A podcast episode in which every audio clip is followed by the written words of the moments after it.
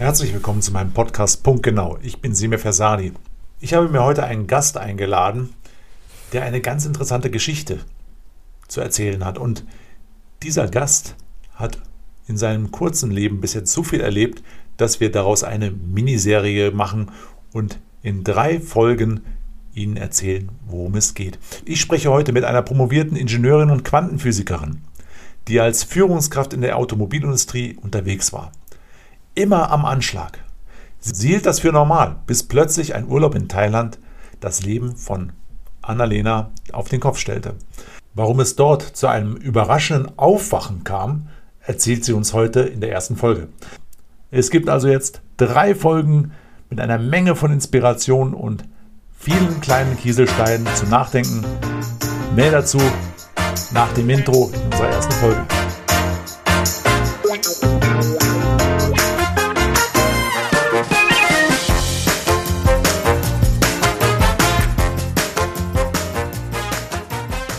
Herzlich willkommen, Annalena. Schön, dass du da bist.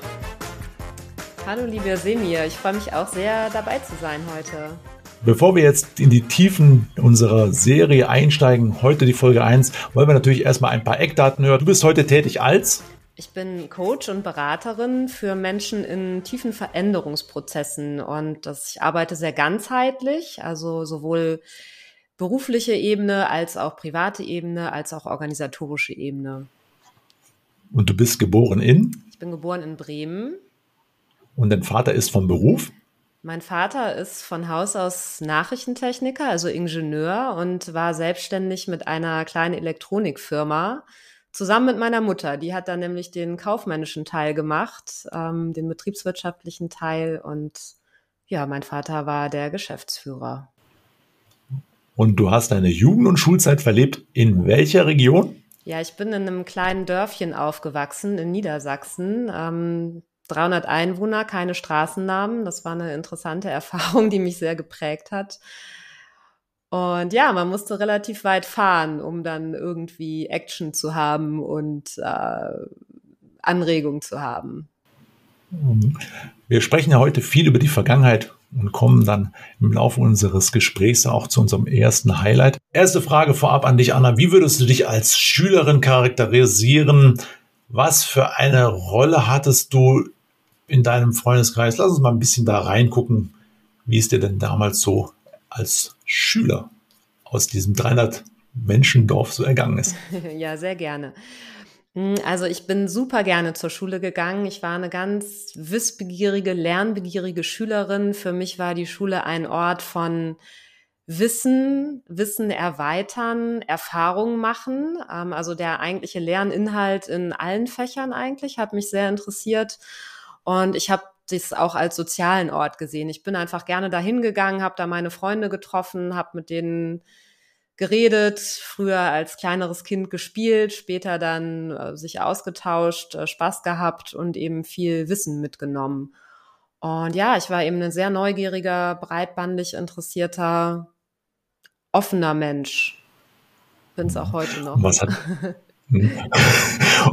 das schließt natürlich eigentlich gleich direkt die Frage an, wenn man gerne in die Schule geht, warst du denn eigentlich eine Streberin? Ja und nein. Also ich war tatsächlich eine sehr gute Schülerin. Ich habe auch das beste Abitur gemacht und ich hatte eigentlich durchweg immer gute Noten, ähm, war immer so unter den Besten in der Klasse und ähm, war dadurch sicherlich schon bei dem einen oder anderen auch in der Ecke der Streberin, aber dennoch war ich relativ beliebt weil ich habe das nicht so raushängen lassen. Also ich war relativ normal, habe mich mit den meisten ganz gut verstanden, habe mich auch nicht bei den Lehrern eingeschleimt, also zumindest habe ich mich selber so wahrgenommen.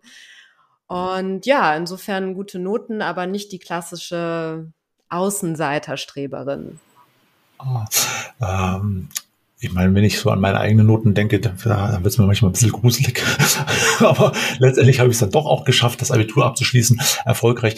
Ähm, was hat denn in deiner Jugend und während dieser Zeit dir am meisten dann Spaß gemacht? Ich meine, nehme ich mal so mit, Schule war wohl eines der zentralen Themen, aber was gab es denn darüber hinaus noch so ein bisschen? Ja, Schule war für mich dann immer ein Highlight, weil dann kam man aus dem kleinen Dorf so ein bisschen in die große weite Welt oder hatte zumindest das Gefühl, in die große weite Welt zu kommen, wenn wir dann so französisches Chansons gehört haben, zum Beispiel in der Oberstufe. Oder mit äh, Literatur habe ich auch immer geliebt. Also ich habe sehr, sehr gerne gelesen immer, habe auch selber geschrieben und dann fühlte ich mich irgendwie so ein bisschen intellektuell in die große weite Welt katapultiert. Ähm, Genau, ich habe äh, schon als kleineres Kind, also ich fand Geschichten immer toll. Ich habe mich auch gerne tagtraummäßig in, in andere Welten begeben, habe eben gelesen, darüber auch geschrieben, habe sehr früh angefangen, auch Geschichten und Gedichte zu schreiben als, als Kind. Und als kleineres Kind war ich super viel in der Natur unterwegs, im Wald bei uns auf dem kleinen Dorf. Ich hatte eine gute Freundin, die haben Hunde gezüchtet. Also wir haben ganz viel mit den Hunden im Wald äh, rum, rumgemacht, rumgespielt und Höhlen gebaut. Genau, und das hat sich eigentlich dann geändert, als ich in die Pubertät kam. Dann fand ich nämlich auf einmal das Dorf, was ich als Kind sehr geliebt habe, irgendwie doof, weil so typisch Teenie-mäßig ist dann alles ätzend und langweilig und man möchte eigentlich irgendwie in die große Stadt und shoppen und in die Disco und Jungs kennenlernen oder so. Ja, wie es halt so ist. Und ähm, ja, dann habe ich mich so ein bisschen eingeschlossen gefühlt. Also ich hatte viele Möglichkeiten. Meine Eltern haben mir auch, haben mich auch sehr unterstützt, haben mich auch überall hingefahren, aber dennoch, es war halt nicht die große weite Welt. Und da habe ich dann eigentlich begonnen, mich mehr für Kultur, für Musik zu interessieren und hatte immer diesen Drang, irgendwie rauszukommen. Also wirklich die Welt zu sehen, auch international auf Reisen zu gehen, ganz unterschiedliche Kulturen kennenzulernen das hat sich eigentlich in meiner Jugendzeit so entwickelt und es konnte ich in der Zeit nicht so richtig ausleben, also nur bis zum bestimmten Level halt. Und deswegen war ich dann auch im Grunde froh, dass ich nach meiner Schulzeit dann auch ausziehen konnte und studieren konnte. Das war für mich auch ein großer Traum lange gewesen, äh, zu studieren und damit eben ja, mit ganz anderen Dingen Kontakt zu haben, ganz anderen Menschen. Be bevor du das aber getan hast, ins Studium, hast du nämlich noch ein Highlight der Schulzeit sozusagen gehabt. Du durftest die Abschlussrede bei der Abi-Feier machen. Das hast du mir vor, im Vorgespräch verraten. Ja. Da hast du gesagt, hey, da habe ich da vor diesem ganzen vom Jahrgang gestanden, vor den Eltern und durfte da die Abschlussrede halten. Kurz nachgefragt, wie kam es dazu und was hast das, dieses Ereignis dir mitgegeben, gerade in diesem emotionalen Momentum? Ja. Also wie kam es dazu? Das hat sich auf so eine sehr natürliche Weise ergeben. Ich wollte das auch gerne und ich stehe sehr gern auf der Bühne. Also ich habe irgendwie in der dritten Klasse schon die Hauptrolle im Theaterstück gespielt. Also ich habe so ein gewisses Rampensau-Gehen in mir und, und spreche einfach gerne in der Öffentlichkeit, was sich jetzt auch hier in unserem Podcast gerade zeigt. Und ähm, das war, glaube ich, eine Rolle, die nicht, nicht so sehr beliebt war. Also Abi-Rede halten, ich glaube, da können 80 Prozent der Schüler erstmal nichts mit anfangen. Und für mich war das aber eine gute Sache. Ich hatte da Lust zu und habe mich dann, dann zwar natürlich auch nervös gefühlt und aufgeregt gefühlt, aber durchaus auch sehr, ähm, sehr selbstbewusst. Also ich war dankbar, dass ich das halten durfte. Ich habe das auch als was Besonderes empfunden und durchaus auch als eine Ehre, da vorne zu stehen und auch ja, Botschaften mitzugeben, ne? In, in diesem großen Auditorium auch wirklich was Gehaltvolles zu sagen. Da habe ich mich sehr auch in meiner Rolle, in meiner wahren Natur gefühlt. Das war eine sehr positive Erfahrung. Ich durfte dann noch kleine Anekdote am Rande. Ich durfte dann noch baden gehen, weil bei uns an der Schule gab es eine gewisse Tradition, dass äh, der Schüler, die Schülerin mit dem besten Abitur in den sogenannten Wallgraben geschmissen wurde. Das war so, so ein Tümpel, so eine, so eine Pampe sozusagen vorm Schulgebäude. Und dann, äh, ich wollte mich eigentlich verstecken, weil ich kannte natürlich diese Tradition. Es hat aber nicht so richtig geklappt. Und irgendwann kamen dann vier starke Jungs, Schrägstrich Männer, und haben mich da an allen Händen und Füßen gepackt und mich da reingeworfen. das war dann die, die Schattenseite dieser, dieser Abiturerfahrung. Aber ja, ich habe es habe es irgendwie aber, überlebt. Aber erinnert mich an, an, äh, an, an, an den Sieg von Boris Becker in, äh, bei den Australian Open seinerzeit während meines Studiums, äh, als er dann irgendwie äh, aus dem, als er den Sieg dann, ich habe ihn das Live-Erfolg dann aufgestanden damals und äh, er ist dann aus dem Schein raus ist, glaube ich, auch in diesen Tümpel, der da am, äh, an der Rod Laver Arena war und reingesprungen. Das war dann auch, glaube ich, irgendwie so verähnlich. Aber so insofern kann ich mir vorstellen, wie es dir damals ergangen ist. Äh, sehr spannend, sehr lustig. Äh, aber nichtsdestotrotz wieder zurückkommen. Du hast gesagt, du bist dann ins Studium gegangen. Du hast Physik studiert. Ja. Frau studiert Physik. Was hat dich da angetrieben, dass es dazu kam? Ja, das war mein Ehrgeiz, der mich angetrieben hat. Also ich hatte tatsächlich, ich habe das von mir selber so begründet, dass ich diese intellektuelle Herausforderung gerne wollte. Also ich war sehr gut in der Schule in Physik, mir hat das auch sehr viel Spaß gemacht, aber ich musste durchaus auch was dafür tun. Also mir ist das nicht immer alles so zugefallen, während ich in anderen Fächern, wie zum Beispiel vor allem in den Sprachen, eigentlich wahrscheinlich das größere Talent hatte. Wie gesagt, äh, Kinder, Berufswunsch, Schriftstellerin. Ähm, und dann stand ich so vor der Wahl, studiere ich jetzt Deutsch oder Kulturwissenschaft oder irgendwie Naturwissenschaften, Ingenieurwesen und habe mich dann tatsächlich für die Physik entschieden, weil ich dachte, ah, da wird mir nie langweilig. Das ist so schwer, da wird meine, mein Geist immer gefordert sein und so war es dann auch. Und das war der eine Grund und der andere Grund, so frei nach, nach Goethe und Faust äh, verstehen, was die Welt im Innersten zusammenhält. Das hat mich wirklich gereizt. Also dieser, das ist auch bis heute so, ein, so, ein, so eine Motivation, Drang von mir. Ich möchte wirklich den Dingen auf den Grund gehen und wirklich verstehen, warum ist denn etwas so? Also ich will immer tiefer, tiefer und, und die Begründung wirklich wissen und die Puzzlestückchen zusammenfügen und äh, dann eben auch erklären. Also da steckt schon sowas Forscherisches auch sicherlich in mir und ähm, das ist natürlich in der Physik optimal, kann da optimal mhm. ausgelebt werden. Ja, wenn, wenn du jetzt heute nochmal zurückguckst auf das Studium, also an eins für alle, die, die es interessiert, würdest du das Studium aus heutiger Sicht nochmal machen und an daran angeschlossen, was sind denn so deine Lessons learned? Was hast du denn aus dem Studium mitgenommen bei aller Herausforderungen, die das Studium ja mit sich bringt?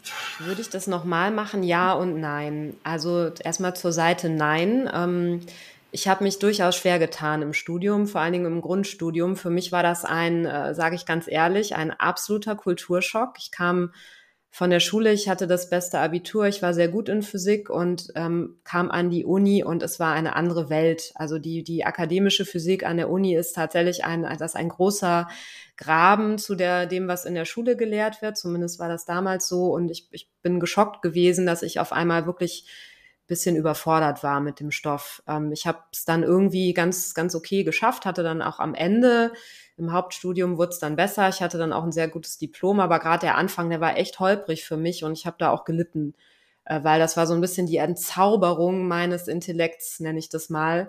Äh, da, bis dato dachte ich, ich kann alles ganz gut mit meinem Verstand lösen und das war das erste Mal, wo ich so richtig in meinem Leben echt demütig wurde und gemerkt habe, ich komme hier intellektuell wirklich an meine Grenzen. Und ähm, das, da ich ein sehr sensibler Mensch bin, hat mich das sehr mitgenommen und mir ging es dann eben auch nicht so gut die ersten zwei, drei Jahre im Studium. Genau, also das ist die Schattenseite, warum ich sage, aus der Seite eher nicht. Ich habe tatsächlich in anderen Bereichen, glaube ich, auch noch ja, größere Talente oder noch mehr Dinge, die mich noch mehr reizen, noch mehr interessieren, rein fachlich gesehen. Zeigt sich dann eben auch in meiner späteren Berufswahl, weil es gab ja noch ein Leben oder gibt ja noch ein Leben nach der Physik. Ähm, aber ja, also auch zu der Seite ja, es hat mich halt sehr viel gelehrt. Also ich habe sehr, sehr viel mitgenommen aus diesem Studium. Es ist ein durchaus ein hartes Lernen gewesen, eine harte Nummer, aber ich bin am Ende mir auch doch irgendwo dankbar, dass ich das durchgezogen habe. Also ich habe es wirklich dann nicht abgebrochen, ähm, bin auch kein Mensch, der irgendwie schnell aufgibt, also bin doch auch irgendwie ein mutiger Kämpfertyp und habe weitergemacht und es ist natürlich heute eine, es ist absolut die Grundlage auch für das, was ich heute beruflich ausleben kann was ich als meine Mission auch empfinde. Es ist eine Eintrittskarte in, in bestimmte Kreise. Und ähm, vielleicht kommen wir heute nicht dazu, aber in einer späteren Folge, bei mir geht es auch wirklich darum, um das Thema Wissenschaft und Spiritualität zu kombinieren. Und da ich Quantenphysikerin bin, das ist also da ist meine, mein Spezialisierungsfach gewesen. Das ist eine absolute Grundlage auch, um spirituelle Phänomene erklären zu können. Und deswegen sage ich doch, im Nachhinein äh, macht es irgendwie total Sinn, dass ich diesen Weg gegangen bin und das ist für mich auch vielleicht eine allgemeine Botschaft, nämlich manchmal macht man Dinge und versteht sie zu dem Moment noch nicht so hundertprozentig, warum das jetzt im eigenen Leben passieren musste. Also warum ich auch durch dieses durchaus harte und schwierige Studium durch musste. Ähm, hinten raus hat mir das jetzt nämlich heute 15 Jahre später quasi ganz, ganz viel ermöglicht. Also das Leben macht manchmal erst Sinn, wenn man im Nachhinein dann drauf zurückguckt auf die Vergangenheit. Du hast ja ein ganz äh, spannendes Thema angeschnitten, ähm, sozusagen die Kombination von zwei verschiedenen Feldern. Das ist ja auch ein Thema in der Physik. Felder, X- und Y-Achse, ja, kann man alles Mögliche auch hier transformieren. Aber nochmal konkret nachgefragt, warum hast du jetzt ausgerechnet so eine Liebe für diese zwei Felder-Kombination, also die kombinieren, das Kombinieren von diesen zwei Feldern? Wie, wie ist das entstanden? Was ist jetzt so das Besondere dran? Also vielleicht kannst du uns da noch mal ein bisschen mitnehmen, weil das wird mich jetzt schon mal interessieren, wie, wie, wie, wie Frau sozusagen über Physik auf diese Leidenschaft stößt. Ja. Also diese Kombination von zwei oder sogar mehreren Feldern, das zieht sich total durch mein Leben. Also wie gesagt, in der Schulzeit war es einerseits die Physik und andererseits die Sprachen, also auch schon diese Dualität. Dann kam im Studium das Thema Wissenschaftsjournalismus. Da hatte ich den Berufswunsch, dass ich quasi auf Grundlage meines Physikstudiums dann Wissenschaftsjournalistin werde, um die wissenschaftlichen Entdeckungen, Phänomene allgemein verständlich zu erklären. Also Sprache und Physik, ne, da kommt die Sprache halt wieder ins Spiel. Und dann später, ähm, in meiner späteren Karriere war es dann das Thema Technologiemanagement, also Management und Technologie, auch wieder die Kombination. Und später wurde es dann ähm, auch eine Doppelrolle in der Automobilfirma, wo ich mal gearbeitet habe. Ich war einerseits Projektmanagerin und andererseits aber auch in, eine, in einem großen Strategieprojekt dann war ich Kooperationsmanagerin, also auch da wieder zwei zwischen unserer Firma und einer chinesischen Firma, also auch wieder die zwei, zwei Felder zusammenbringen. Und es hat, warum, warum ist das so? Es hat äh, damit für mich zu tun, dass ich ähm, eine Brückenbauerin bin. Also ich sehe mich als jemand, der die Aufgabe hat, zwei Welten miteinander zu, zu verbinden weil es ist ja so in der Welt, es gibt verschiedene Disziplinen, sei es jetzt in der Wissenschaft oder auf der Welt gibt es verschiedene Länder, verschiedene Kulturen. Und es gibt immer so diese, diese Tendenzen der Trennung, ne? dass man quasi sagt, so, wir sind eine Einheit und was anderes ist was anderes und wir ziehen da eine ganz starre Grenze. Und ähm, das führt eben, das ist an der einen oder anderen Stelle notwendig, aber es führt eben auch zu Problemen, nämlich zu Fachidiotie, zu, wenn man es jetzt auf einer kulturellen Sicht sieht, kann es sogar zu Kriegen führen und, und, und. Also es gibt Schattenseiten von diesem Phänomen der Trennung und ich habe mich eigentlich immer jemand als jemand gesehen äh, und ich glaube, ich habe das einfach wahrscheinlich intuitiv so als Kind schon gespürt, dass es mich dahin zieht, diese Trennung aufzuheben, diese Verbindung zu schaffen zwischen Dingen oder Menschen, die augenscheinlich sehr unterschiedlich sind, aber immer diesen gemeinsamen Nenner zu suchen. Also ich, ich, ich habe dann auch immer versucht zu finden, wo ist eigentlich die Schnittmenge? Wo ähneln sich bestimmte Dinge? Wo gibt es Parallelen? Wo gibt es Anknüpfungspunkte? Wo kann man zusammenwachsen?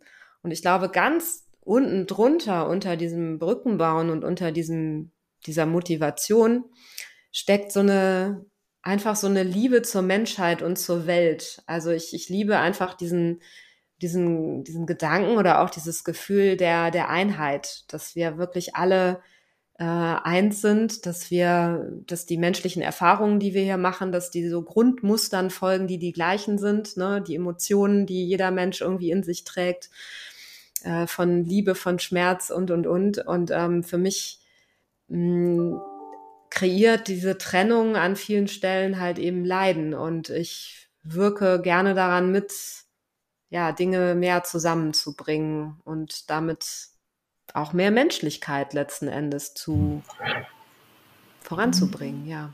Mhm.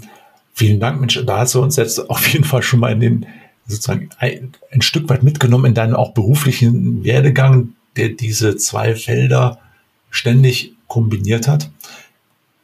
Jetzt nochmal ganz kurz danach gefragt, bevor wir dann auch auf den Höhepunkt unserer ersten Folge zusteuern.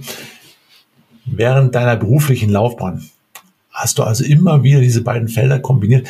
Was hat eigentlich aber diese Kombination natürlich auch mit dir energetisch gemacht? Warst du damals schon so, wie du es heute formulierst, oder wie war damals eigentlich dein berufliches Leben? Wie war das ausgestaltet? Ja, Ähm, also die Kombination der Felder an sich war, wie gesagt, meine, immer meine Aufgabe. Ähm, es ist rein die Kombination zweier Dinge hat mich auch manchmal an, an so eine gewisse Zerreißprobe gebracht, ne? weil das läuft ja nicht immer konfliktfrei ab. Also da, da, äh, da, da rappelt's ja ordentlich auch manchmal, weil das funktioniert nicht immer so geschmeidig. Äh, zum Beispiel im Kooperationsmanagement, äh, als, als das meine berufliche Rolle war. Natürlich gibt's in der Zusammenarbeit zwischen zwei Firmen auch einen Haufen Unklarheiten, Konflikte, unterschiedliche Zielsetzungen wo dann auch sehr hart äh, unter Umständen gekämpft wird, den, den eigenen Wunsch, das eigene Ziel irgendwie durchzuholen. Also das ist ja nicht immer ein friedliches Miteinander. Im Gegenteil, da kann es auch mal knallen. Und ähm, ich habe in meinem Berufsleben halt, äh, also durchaus auch, ich habe in der Automobilindustrie gearbeitet zuletzt, bevor ich dann einen anderen Weg genommen habe. ich habe in der Automobilindustrie gearbeitet. Das ist eine, durchaus eine sehr harte Branche. Also da wird richtig gefeitet, wenn da Preisverhandlungen sind oder Qualitätsgespräche sind. Da wird äh, wirklich, äh, ich sag's mal ganz brachial, auch ein, ein verbaler Verhau betrieben. Also das ist nichts für Zartbeseitete. Äh, ich bin aber nun mal ein sehr sensibler und empathischer, sehr ähm, ich würde mal sagen, netter Mensch, der auch Wert darauf legt, auf einen gescheiten Umgang miteinander, auf ein gutes Miteinander. Und das hat mich wirklich auch äh, an meine Grenzen gebracht und mich auch sehr gestresst. Mm, also so, diese Rauheit sozusagen dieser Branche und eben auch die, die Mechanismen, die ja heutzutage kann es jetzt am besten aus eigener Erfahrung in Bezug auf die Industrie sagen, aber durchaus gang und gäbe sind, ne? dass es einfach ein sehr, als Führungskraft ein sehr stressiges Leben ist, mit sehr vielen Projekten gleichzeitig, mit einer permanenten Reizüberflutung. Man darf es, glaube ich, durchaus so bezeichnen, durch ganz viele Meetings, durch ganz viele E-Mails, durch viel Multitasking, äh, was wirklich viel, ja, das Nervensystem irgendwie an den Anschlag bringt und ganz viel Stress auslöst. Und Insofern, ich habe meinen Job geliebt, ähm, meinen Führungsjob im Automotive, bin auch viel gereist, habe tolle anregende Meetings gehabt, habe tolle Menschen kennengelernt, aber auch einen sehr hohen Preis dafür bezahlt, nämlich den des permanenten Stresses und der Vernachlässigung auch meiner meines Privatlebens und meiner anderen Interessen, die ich ja eigentlich auch irgendwie noch hatte, die aber alle sehr stark geschlummert haben in der Zeit, als ich so on fire war. Und äh, ich kann sagen, ich habe wirklich den Großteil meines Lebens mit Arbeit verbracht. Und da war nicht viel Raum für andere Dinge. Und äh, ja, habe einen hohen Preis dafür bezahlt und mich eigentlich innerlich auch nicht nicht erfüllt gefühlt, nicht glücklich gefühlt, habe das aber natürlich dieses Gefühl habe ich sehr stark verdrängt. Ich habe das gar nicht so hochkommen lassen, weil für mich war das ganz normal. Ich kannte auch nichts anderes und mein Umfeld auch, ne, dass die Mechanismen waren bei den anderen Führungskräften auch die gleichen. Und insofern hatte ich mir gar nicht vorstellen können, dass das vielleicht auch anders geht. Mhm. Du hattest gesagt, vielen Dank, Annalena, dass du so offen zu uns sprichst und auch zu mir sprichst und auch in unserem Podcast Punkt genau, genau diese Hintergründe lieferst, den der Podcast so als Anspruch hat. Du hast gesagt, du bist aber auch du hast quasi funktioniert und dann hast du auch einen Urlaub gebucht. Da schließt sich jetzt die Frage an, der Frage nach dem Moment, welches Ereignis hat deine Sicht auf die Welt oder deine Weltanschauung verändert? Das ist natürlich jetzt die große Frage, die wir alle wissen wollen in unserer ersten Folge, weil irgendwann ist das passiert, was passieren musste. Ja. Bitte. Genau. Ich hatte dann einen Wachruf sozusagen. Ich hatte ein ganz, ganz einschneidendes Ereignis in meinem Leben. Und das ist ganz interessant, weil dieses Ereignis ist jetzt fast auf den Tag genau vier Jahre her. Also das war Ende November 2017. Das sind jetzt genau vier Jahre. Nicht ohne Grund haben sprechen wir genau jetzt darüber, denke ich mal. Genau, und also die Vorgeschichte zu diesem Ereignis lautet wie folgt. Im Jahr 2017 bekam eine sehr, sehr enge Freundin von mir plötzlich Brustkrebs. Und das hat mein Leben dann auch schon ziemlich aus den Fugen gebracht, denn ich habe sie sehr eng begleitet und es ging auf einmal nicht mehr um irgendwelche beruflichen Themen, sondern um die Frage, sterbe ich oder nicht? Also nicht ich, sondern sie. Und das hat meine Perspektive auf das Leben schon sehr, sehr verändert. Und diese Freundin, die hat sich dann etwas tätowieren lassen, eine, eine Zeile aus einem Song, die heißt Time is a valuable thing. Also Zeit ist etwas Wertvolles. Und dieser Spruch, der ist mir total hängen geblieben. Ich habe nämlich da das erste Mal verstanden, dass das Leben ist endlich. Es kann wirklich äh, jederzeit zu Ende sein und wir müssen das Beste daraus machen, weil vielleicht kriegen wir auch keine zweite Chance mehr. Wer weiß, wie lange wir noch haben. So, und mit diesem Mindset und mit dieser Ausgangssituation fuhr ich dann Ende 2017 mit dieser besagten Freundin, nachdem sie mit ihren Therapien dann durch war, halbwegs durch war, fuhren wir nach Thailand. Und äh, war ein ganz, ganz toller Urlaub, auch sehr tiefe Gespräche gehabt. Und am letzten Tag dieses Urlaubs bin ich dann nochmal schwimmen gegangen im Indischen Ozean. Und da ist dann dieses Ereignis passiert. Und dieses Ereignis ähm, war, dass plötzlich fühlt es sich an, als würde der Himmel aufgehen und ich sah ein goldenes Licht und ich hörte eine Stimme und die sagte zu mir folgenden Satz. Du hast eine große Kraft in dir und du wirst sie brauchen. Und das war wirklich das war etwas, das ging durch Mark und Bein und ich habe das auch überhaupt nicht verstanden, weil ich war in dem zu dem Zeitpunkt nicht irgendwie gläubig, war eigentlich Atheistin und ich habe an meinen Verstand geglaubt und an nichts weiter. Und äh, das, das, ich habe wirklich so eine höhere Macht gespürt. Das kam irgendwie von ganz oben, diese Ansage und auch diese, dieser visuelle Eindruck, dieses goldene Licht sozusagen, dieses Bild. Und das ging ganz tief rein bei mir. Und ähm, was habe ich gemacht? Ich habe dann erstmal versucht, das zu ignorieren. Also ich habe erstmal versucht, das zu vergessen und so weiterzumachen wie bisher mit meinem erfolgreichen Managerleben und all meinen Problemen, die damit einhergingen. Und es hat aber nicht mehr funktioniert. Es war wirklich so, als wäre ab dem Zeitpunkt meine innere Mechanik sozusagen geändert worden. Da ist irgendwas in meiner Seele passiert, was ich auch im Nachhinein erklären kann, was da passiert ist. Zu dem Zeitpunkt habe ich es nicht verstanden, aber es ist eine große seelische Veränderung passiert und ab dem Moment konnte ich eigentlich mein Leben nicht mehr so einfach weitermachen wie, wie zuvor. Es hat einfach, es hat mich regelrecht da rausgezogen. Es ging einfach nicht mehr. Hm. Und was danach passiert ist, das erfahren wir in der nächsten Folge. Da ist noch ganz viel Stoff. Annalena, erstmal ganz, ganz lieben Dank für den ersten Part und für die Insights, die wir heute mitgenommen haben. Und ich freue mich darauf, dass wir schon bald im zweiten Teil über das reden, was danach passiert ist. Ja, vielen Dank, lieber Semir. Ich freue mich schon auf Folge 2.